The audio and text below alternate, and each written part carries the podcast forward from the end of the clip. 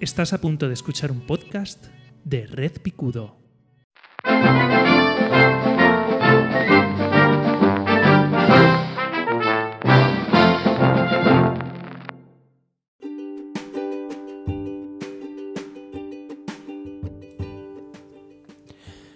Cuenta Andrés Trasado, una, una cuenta muy popular en Twitter, es una cuenta fake, es maravilloso, hay que seguir a Andrés Trasado, lo buscáis. Cuenta hace tres días Andrés Trasado en su recién inaugurada cuenta de Mastodon dice, Día 1 en Mastodon, los nativos son muy simpáticos y te hacen ver la vida de otra manera. ¿Son tan felices con tan poco? Los nativos de Mastodon siempre están con una sonrisa en el rostro y no tienen una palabra para cancelación. Es otro modo de entender la vida. Yo les traje la visibilidad, la tecnología y quise ser una ventana al mundo para ellos. Pero ellos son los que me están enseñando a mí. Yo soy José Vivaeza, yo no soy Andrés Trasado, ya quisiera yo. Eh, tener ese nivel de agudeza y de genialidad absoluta. Yo soy José Baeza y esta es mi opinión no demandada. Y eh, a pesar de que he empezado de nuevo hablando de Mastodon, no quiero hablar de Mastodon en sí, sino quiero utilizar la excusa, ¿vale? Para desarrollar una idea que, que me ha estado viniendo eh, este fin de semana, ¿de acuerdo? Eh, este genial tut, porque así es como se llaman los tweets de Mastodon, este genial tut de Andrés Trasado, em, recoge eh, la forma que se tenía de contar eh, las vivencias y experiencias de los antropólogos que eh, exploraron África durante el siglo creo que 18 y 19, ¿no? Este, este este, esta apertura al, mundo de la antigua Europa que nos pensábamos y nos seguimos pensando que somos el centro y ombligo del, mundo, eh, el origen de la cultura tal y como la conocemos y por lo tanto eh, que tenemos derecho sobre todo y sobre todos, ¿no? Pues bien, en estos siglos, en estos primeros intentos de documentar otras maneras de entender la vida, pues allá que se iban a África y hacían estas narraciones, estas crónicas de cómo era vivir allí y cómo era... Eh, cómo eran esas gentes, ¿no? Con esas culturas tan exóticas y tan diferentes a la nuestra, ¿no? Lo que no sabían aquellos antropólogos es que eh, los, los nativos, entendido nativo como que han nacido allí, ¿vale? No, no indígena, porque indígena viene, viene de indio, es una, es una mala es una mala palabra, es como llamar esto que dicen de es que no se dice esquimal, porque esquimal significa que come carne cruda o algo así, está mal dicho, se llama inuit. Bueno, eso díselo al, a los nativos de, de, Alaska, por ejemplo, que también que son muy parecidos, pero no son inuits y tal. Es muy difícil, es muy difícil hablar hoy en día porque siempre te equivocas y siempre se te ofende muchísimo. Pues bien, em, el en estas primeras descripciones, lo que no sabían los antropólogos eh, ingleses y eh, franceses y eh, portugueses y españoles y holandeses, que eran los que partían la pana, y los belgas, que eran los que decían, yo que tengo mucha tecnología y tú no, es que los nativos los troleaban, por utilizar una palabra que ya empieza a quedarse vieja, por cierto. ¿Vale? Los troleaban. Llegaban allí y hacían eh, sus expediciones y eh, decían estos imbéciles de, tez pálida, que parece que no les ha dado jamás el sol, eh, vienen aquí a estudiarnos. Pues vamos a trolearles, ¿no? Y, cuenta la psicología social y, la tradición desde el punto de vista de hoy en día que las descripciones hipersexualizadas que se hacen de aquellas de aquellas culturas eran a propósito de los indígenas. ¿Ves? Ya me he equivocado. Indígena no, nativo. Eh, oriundo. me, encanta la palabra oriundo. Y oriunda. Y oriunde.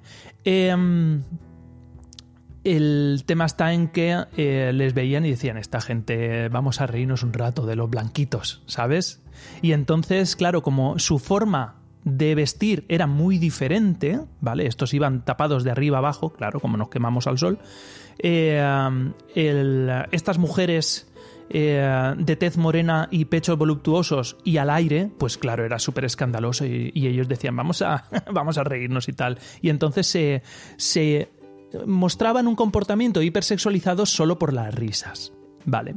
¿Qué es lo que estaba pasando ahí? Pues que eh, a pesar de que tuviéramos un intérprete que tuviéramos, como si yo hubiera hecho algo, no, tuvieran aquellos un intérprete que les sirviera de puente lingüístico, lo que es muy difícil trasladar es la cultura. ¿De acuerdo? Aquí es cuando viene ese maravilloso concepto de, eh, de, choque cultural, que creo que alguna vez ya he hablado por aquí de choque cultural. Mm, creo que a raíz de eh, una estancia que hice de tres meses en, en, Francia, ¿vale? Que las cosas allí eran diferentes de cómo se hacen aquí. ¿De acuerdo? Y eh, es muy gracioso porque eh, los que somos oriundos de Twitter y estamos migrando a Mastodon, nos encontramos con choques culturales, ¿vale?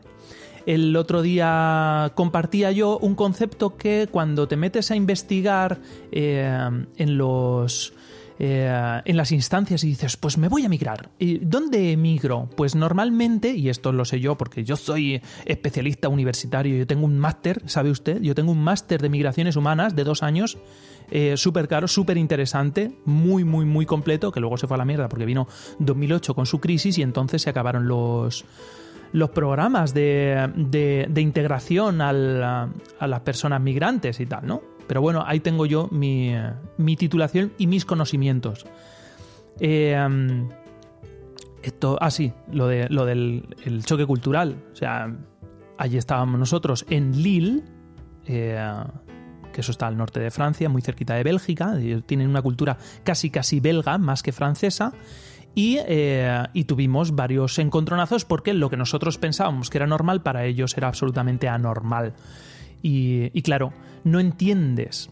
Tengo un amigo que eh, él trabaja de consultor en, Emiratos Árabes. ¿Vale? Él se tira, hace estancias de 3, 4 meses allí, les están enseñando cómo, eh, cómo montar un sistema sanitario, porque ellos, vamos a decirlo, tienen mucho dinero, tienen muchísimos recursos económicos, pero no saben cómo gestionar eh, los servicios eh, básicos para la población. Se están poniendo ahora al día y entonces contratan a los europeos y americanos para decir, eh, bueno, ¿cómo, ¿cómo, ofrezco yo una sanidad a una población que tengo tan dispersa? Bueno, pues allí van. Y este chico me comentaba que lo de aprender idiomas tiene fecha fecha de caducidad porque en breve eh, pondremos el móvil encima de la mesa y el móvil se eh, encargará de hacer una traducción simultánea de, lo que decimos y lo que oímos, ¿vale?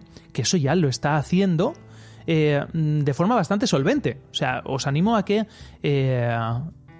intentéis decirle a Google Translator, oye, vamos a escuchar, ¿no? Y entonces él, sirve como de puente, ¿vale? Pero te traduce las palabras y las eh, te traduce la parte lingüística, pero no te, no te traduce la cultura. ¿Qué es lo que pasa?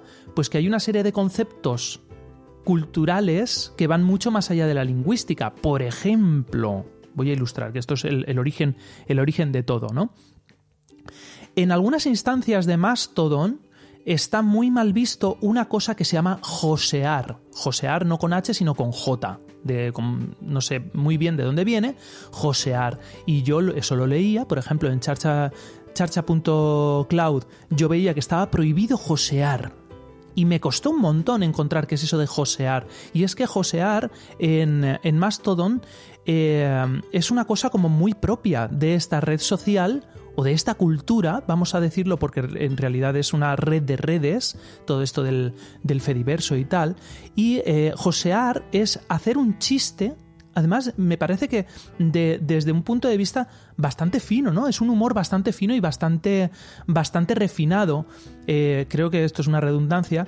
Eh, en el cual, por ejemplo, para los que hayáis visto The Office, un chiste recurrente de, um, de, um, de Scott, eh, ¿cómo se llamaba? Eh, um, el, personaje, el, jefe, Scott, es que no recuerdo ahora, no sé si el nombre o el, apellido, no sé si es Scott es nombre y apellido. Bueno, pues esto que dicen de... Eh, me ha sido muy difícil encontrarlo. Y entonces él respondía, eso dijo ella.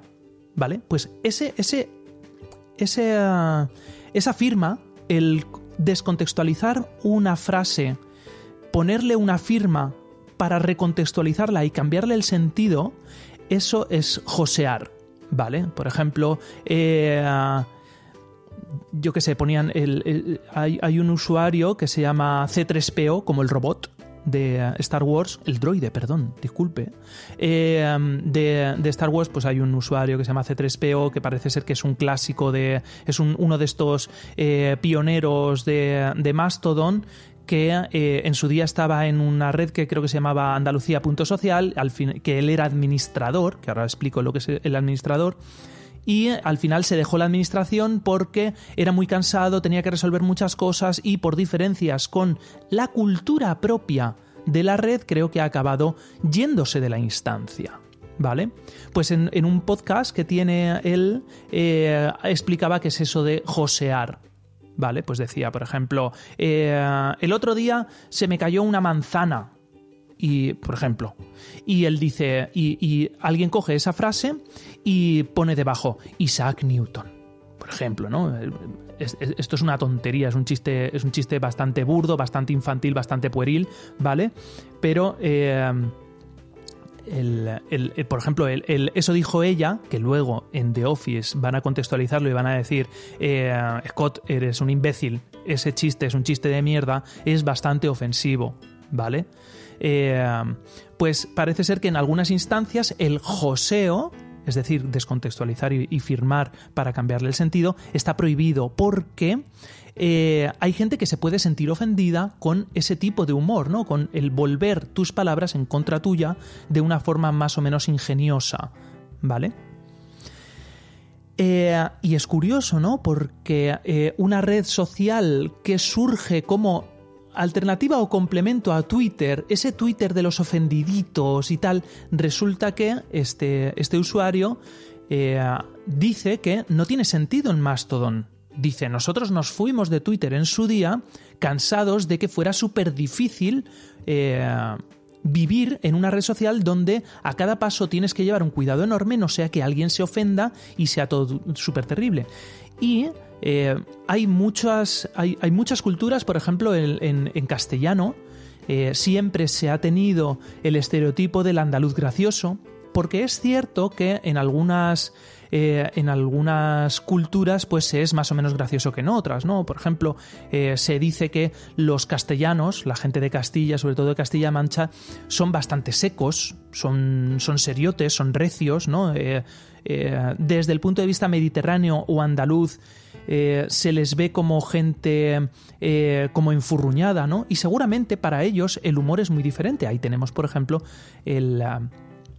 a la gente de Muchachada Nui, la hora chanante, eh, ha tenido muchos nombres, ¿no? que ellos son castellanos, ¿no? Y entonces tienen un humor diferente al, más mediterráneo, más andaluz, ¿no? Entonces, claro, cuando de repente tienes una instancia eh, con una cultura, por ejemplo, gaditana o malagueña, en el que eh, es muy habitual entre amigos eh, meterse, y de repente llega gente con sensibilidades diversas y, y tú no tienes por qué saber que la otra persona tiene un contexto por el cual un chiste puede ser ofensivo, pues claro, de repente, por el bien de la comunidad, se empiezan a limitar ciertas expresiones, ¿no? En vez de entender que eh, esto que estoy diciendo no es personal, no quiero hacerte daño, sino que es simplemente una expresión. De hecho, tengo un amigo que él es gaditano que dice que lo peor que te puede hacer un gaditano es ignorarte. ¿No? O sea, cuando alguien de repente, eh, gordo, tal, que no sé qué, tú sí que eres un calvo y tal, y si es que eres feísimo, no sé qué, ellos tienen esa forma de relacionarse entre amigos, me comentaba este amigo, eh, eh, si en un momento dado me enfado contigo, lo vas a saber porque voy a dejar de hacerte, de meterme contigo, ¿no? Entonces, claro, esto desde fuera no se entiende. Se entiende eh, que la, ignorancia es una señal de respeto, de alguna manera. Yo no me meto contigo, yo soy cortés y eso es más respetuoso que insultarte. Pues no, desde el punto de vista suyo, eh, si yo me meto contigo, en algún contexto. Luego otra cosa es que yo te insulte de verdad, pero entonces yo creo que van a hacer daño y te vas a enterar, no, hay, no cabe duda. Eh, lo van a. Se, va a entender, ¿no? O sea, el, eh, si me enfado contigo te dejo de hablar. Y eso es lo peor que te puede hacer porque te conviertes en un cualquiera. Creo que esto también lo hablé. Eh, el tema está en que hablábamos de lo excitante que es aprender el funcionamiento de una nueva red desde el punto de vista intelectual, desde el punto de vista académico, porque, ¿sabes esto que dicen que viajar te abre eh, tu campo de miras, ¿vale? Pero no por ver nuevos paisajes, nuevas, nuevas construcciones, nuevas mm, tierras, sino por conocer otras culturas. Eso es lo que hace que te flexibilice tu, punto de vista, ¿vale? Yo tengo un amigo súper gracioso, no me escucha porque él es muy, muy, muy, analógico, es una de las mejores personas que conozco. Oscar, eh, tú no me escuchas, espero que sepas que eres una de las mejores personas que conozco y que voy a conocer en mi vida, seguro. Eh, una de estas personas buenas que dices tú, eres muy bueno, eh, pues Oscar, que él es historiador o licenciado en historia, vaya, no sé si eh, lo que te transforma de uno a otro es tu ejercicio profesional, pero bueno, él es licenciado en historia. Él, eh, cuando íbamos, porque íbamos mucho a mm, el Valle de Arán, el Valle de Arán, todo lo que es la arquitectura, sobre todo de las iglesias, es románica y a él le aburría muchísimo porque decía que vista una iglesia vistas todas, en el románico vista una iglesia vistas todas, ¿no? Son, son cajas de piedra, básicamente, ¿no? Bueno, pues eh, lo que te hace crecer no es visitar países, es visitar culturas. A mí, por ejemplo, cuando viajo me encanta visitar los mercados, ¿no? Eh, eh, un mercado de frutas, verduras, de comida, te habla mucho de la cultura eh, donde, está, donde está adscrito ese, mercado y eso es lo que me hace eh, de alguna eso me gusta mucho, ¿no? Y conocer a la gente, hablar, eh, observar, es lo que te hace darte cuenta de que igual no eres la única persona del mundo, ni la más, ni mucho menos la más importante, ¿no? pues el, el Mastodon este con sus eh, había dicho que os iba a explicar qué es eso de los administradores, me recuerda muchísimo a los foros y los chats de IRC de hace 20 y 25 años, ¿no? Sitios donde la, regulación no era eh, o sea, el, el comportamiento no era autorregulado, sino que había gente, los ancianos del lugar, que te decían acabas de mear fuera del tiesto. ¿Vale? O sea, esto se puede, esto no se puede. Y una, otra de las cosas, por ejemplo, que me hacía a mí llevar a reflexiones era qué difícil es crear desde cero una nueva comunidad, porque hay que explicitar las reglas, hay que explicitar las normas, como para decir, aquí esto se hace así, hay que crear unos mandamientos. Y en, los, en las instancias de Mastodon, eh, en el About, creo que lo he dicho bien, porque ya sabéis que mi inglés es de la EGB, incluso es anterior al de la ESO. Eh, el, eh, el about de, cada instancia te dice cuáles son las normas y te dice, pues esto se puede, esto no se puede. Aquí el joseo está prohibido, el doxeo, que eso es otra cosa, el decir de otra persona datos reales, ¿vale? Por ejemplo, no os fiéis de esta persona, que él es psicólogo, cuando a lo mejor yo quería ocultar que yo soy psicólogo, pues eso también está muy mal visto. Si estás en una red social anonimizada, eso, eh, bajo un avatar, igual quiere seguir siendo anónimo, anónima, anónime. Esto que se entienda bien es un chiste, ¿vale? Ese chiste es inadecuado. Que me suelte el brazo, señora. Em, o señor, que a mí me han cogido más señores que señoras. Eso también se puede descontextualizar. Eso dijo ella. Eh, es Joseo. El tema está eh, en que eh, estos administradores, estos moderadores, son los que imparten justicia y es muy difícil crear una comunidad desde cero porque hay que explicitarlo todo. Hay que decir lo que es adecuado y lo que no, lo que se espera, lo que es que estoy en una instancia de podcasting y si está usted en una instancia de podcasting, hacer un off topic ¿vale? Hablar de otras cosas está mal visto porque eh, esto sobrecarga los servidores. Ostras, ya no puedo hablar de todo en, en cualquier sitio, ¿no? Eh, esto en los foros, por ejemplo, de hace 20 años estaba bastante mal visto. Hacer un off-topic tiene usted que abrir un nuevo, un nuevo hilo de conversación en el foro general. Este, aquí estamos en un foro técnico. ¿no? Y entonces lo que se llamaba la netiqueta, netiquet, eh, que esto es las buenas maneras en Internet, que por cierto es algo que se ha perdido en el, ¿cómo se dice? En el en la memoria de los tiempos, algo así, no sé muy, muy bien cómo, es la expresión, eh, se ha perdido absolutamente. No hay cursos de netiqueta, ¿no? ¿Cómo se escribe un correo electrónico? ¿Tú puedes escribir un correo electrónico como, quien manda un WhatsApp? Pues no, no se puede. Hay que poner un saluda, en el, en el asunto hay que dejar claro de qué va este correo electrónico, hay que ser breve, se saluda, se expone, se solicita y se despide, ¿vale? O sea, eso es eso es de primero de EGB, de primero de la ESO, de esto de, de, saber escribir, ¿no? En el colegio nos enseñaban a escribir cartas.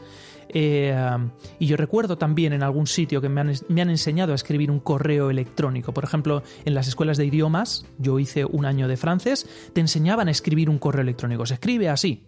Pum, pum, pum, pum. ¿Vale? No se responde de acuerdo a un correo electrónico no se responde de acuerdo a un correo electrónico. Muy bien, tal, que no sé qué. Eh, y ya está. Eh, pues eh, esto, en, esto se ha perdido, ¿vale? la netiqueta, ¿no? Y Mastodon lo mantiene. ¿Por qué? Pues, pues, seguramente porque es una red de viejos. Aquí no encontrarás a ningún centennial, casi seguro, casi seguro. O sea, mm, hay, hay pocos millennial, pues centennial ya te digo yo que no vas a encontrar. Eh, al menos en las instancias generales. Igual crean una instancia de Centennial punto social y sería maravilloso. Eh, ese, era el tema, ¿no? Qué difícil, qué difícil es crear una red social desde cero, una comunidad desde cero. Qué difícil es eh, entrar a una comunidad. Es que no la entiendo. Es que ponte a tú a entender, al, por ejemplo, dentro de los italianos, qué diferente es la gente de Turín que la gente de Sicilia, ¿vale? o los de o los sardos, por ejemplo, ¿no? Eh, que son, son incluso son, son sicilianos o napolitanos más, mucho más, ¿no? Es, es, eh, es mucho más, como es italiano llevado a la caricatura, eh, entiéndase bien de nuevo. Es que mi madre es sarda y me siento muy ofendido. Joder, que era para ilustrar, hostia. ¿De acuerdo? me, me, gusta mucho, a mí desde, desde, ese punto de vista ¿cómo decirlo?, intelectual, académico. Me está gustando mucho conocer los funcionamientos. Seguramente meteré mucho las patas y haré como este Andrés Trasado. Días, van a uno en Mastodon. Los nativos son muy simpáticos. es muy gracioso. Eh, entiéndase bien. Seguiremos explorando. Eh, sabed que, aunque hable de Mastodon, eh, intento que estas reflexiones... no se circunscriban a Mastodon. Si pasó mañana sale otra red social o te, en el mundo real eh, te incorporas a un nuevo grupo, que sepas que eh, quien se tiene que adaptar eres tú. Eh, llegas a un grupo con unas reglas fijas, ¿no? Hablaba de los movimientos... ¿cómo, ¿Cómo es esto? De centrífugos, los movimientos centrífugos en los grupos, al final acabas escupido de un grupo porque el grupo te, en su movimiento eh, en espiral de alguna manera, eh, recoge a los que se quedan y escupe a los que no se adaptan. Y eres tú quien se tiene que adaptar. Eh, y somos ahora mismo 8.000 millones vivos de personas es que, es que la gente no me acepta, es que igual no te estás, no estás sabiendo elegir bien el grupo, no estás sabiéndote adaptar. ¿De acuerdo? A mí me está gustando un montón, sigo explorando, eh, sigo aprendiendo, sigo conociendo culturas y seguiremos pues eso comiendo arroz con pollo y estas porquerías que comen ellos. Eh, un saludo, nos eh, escuchamos la semana que viene, espero y esta ha sido mi opinión no demandada. Soy José Vivaeza, nos encontramos en redpicudo.com y en Mastodon. Eh, si, me, si me buscáis, está en la nota del programa. José arroba podcastintes.social, creo que es. Hasta luego, nos leemos y escuchamos.